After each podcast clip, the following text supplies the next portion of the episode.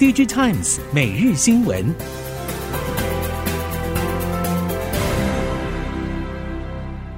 听众朋友您好，欢迎收听 DigiTimes 每日新闻，我是袁长杰，现在为您提供今天科技产业的新闻重点。首先带您看到的是，Android 阵营手机需求持续不振，供应链库存去化还在进行中。与手机市场高度联动的砷化镓功率放大器 （PA） 晶片需求同步受挫。化合物半导体晶圆代工业者表示，第三季开始才是真正的重灾区，第四季展望相当保守。传出包括稳茂、宏捷科等主要六寸晶圆代工厂稼动率持续躺平，目前还看不到谷底。台系三五族半导体业者包括稳茂、宏捷科、全讯。环宇、全新光电等，多数业者近期订单能见度普遍不乐观，因为 PA 大宗应用都是聚焦于手机产品。从 IC 通路端观察，PA 库存压力很早就已经浮现。少部分应用领域，像是国防军事等，因为主要多是标案性质，部分利基型化合物半导体业者如全讯等，还是持续有机会在第四季营运缴出比较好的成绩单。车用、工控等非消费性领域被视为是半导体产业少数仍充满成长动能的应用领域，但是 IC 设计业者表示，从第二季下旬开始，这一些应用的相关客户同样是有调整库存动作，拉货动能明显下滑。但是相较于消费性应用的修正幅度，车用、工控的衰退幅度相对较低。而且后续复苏的速度也应该会比消费性应用来得更快。IC 设计业界人士表示，其实车用以及工控客户下半年的调整，对后续营运绝对是利大于弊。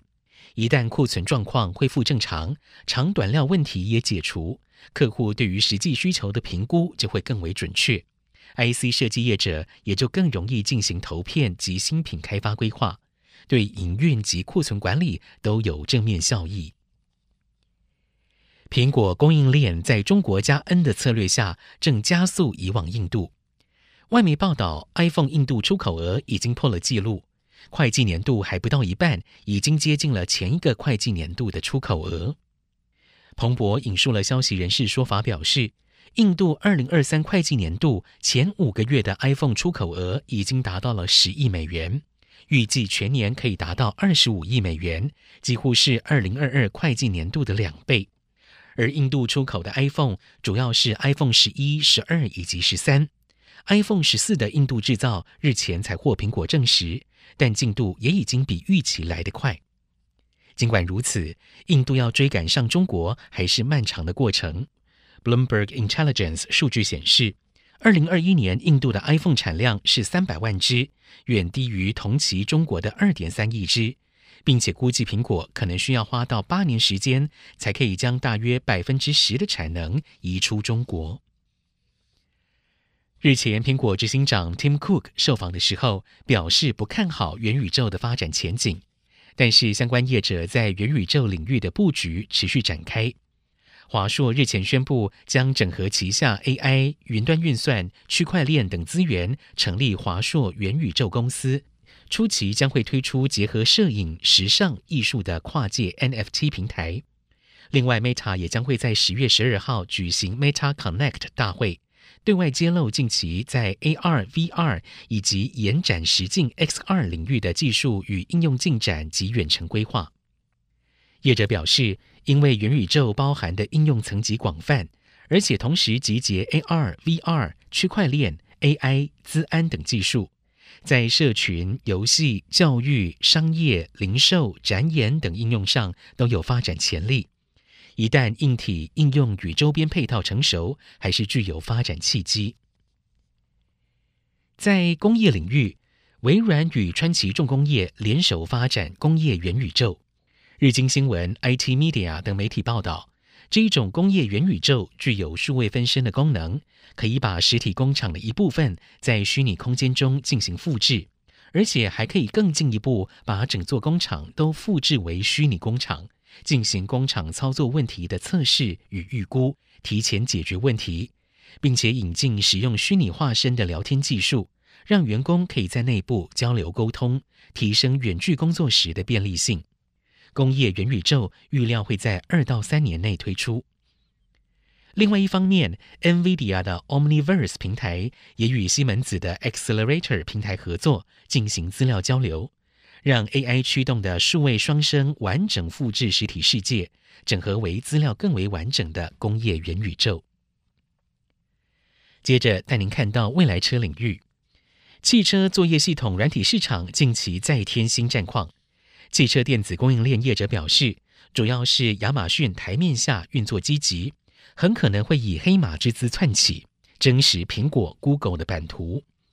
身为电子商务、云端运算以及人工智慧巨头的亚马逊，在汽车作业系统端渐展头角。除了与 Stellantis 合作，近期又成功进军了 BMW 二零二五年新车款。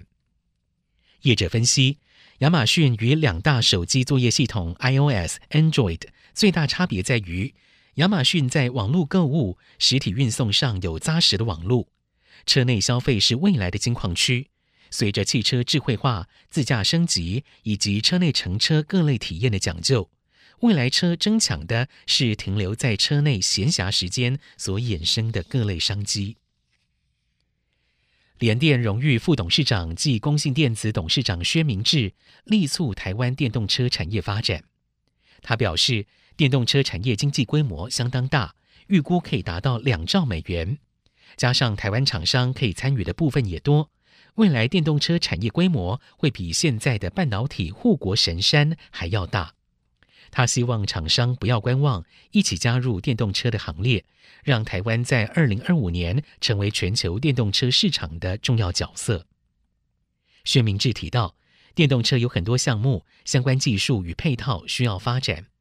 与此同时，政府也需要助跑，像是可以实施补贴，鼓励计程车司机将燃油车转换为电动车。预估电动车在五年之内售价就会比燃油车便宜。政府可以协助把学习曲线提前，这个对电动车产业的发展会带来莫大的助益。台湾厂商要进军欧盟电动车供应链，对于回收法规是不可不知。比利时瓦隆尼亚与布鲁塞尔区商务组长邹宏平表示，随着节能减碳以及全球趋势崛起，电动车受关注程度是更胜以往。因为电池生产过程是排碳的最大元凶。对此，欧盟继二零一七年成立了欧盟电池联盟之后，再投入了二十九亿欧元补贴，推出欧洲电池创新计划，也积极筹备电动车电池回收体系。为了完善永续愿景，目前欧盟谈的回收不只止于电池，而是整辆车拆解过后都要可以回收。所以，不论是哪一种零组件，越能够提高回收比例，对于欧洲厂商来说是越具有吸引力。越南最大企业集团 Vingroup 举办了一场为期四天的精英越南之旅，带领一百多家媒体、网红、买家与企业伙伴造访越南多座城市。来展示 Vingroup 旗下电动车公司 VinFast 未来想与电动车龙头特斯拉一较高下的雄心壮志。根据彭博报道，VinFast 的目标是在五到六年之内生产并销售一百万辆电动车。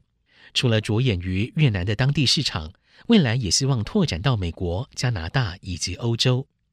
Vingroup 的参访行程也安排了 VinFast 电动车 VF 八试乘活动。VF 八的售价不含每月电池订阅费为四点二万美元，包含电池费用则是五点七万美元。目前 VinFast 已经收到了来自全球的六点五万张订单，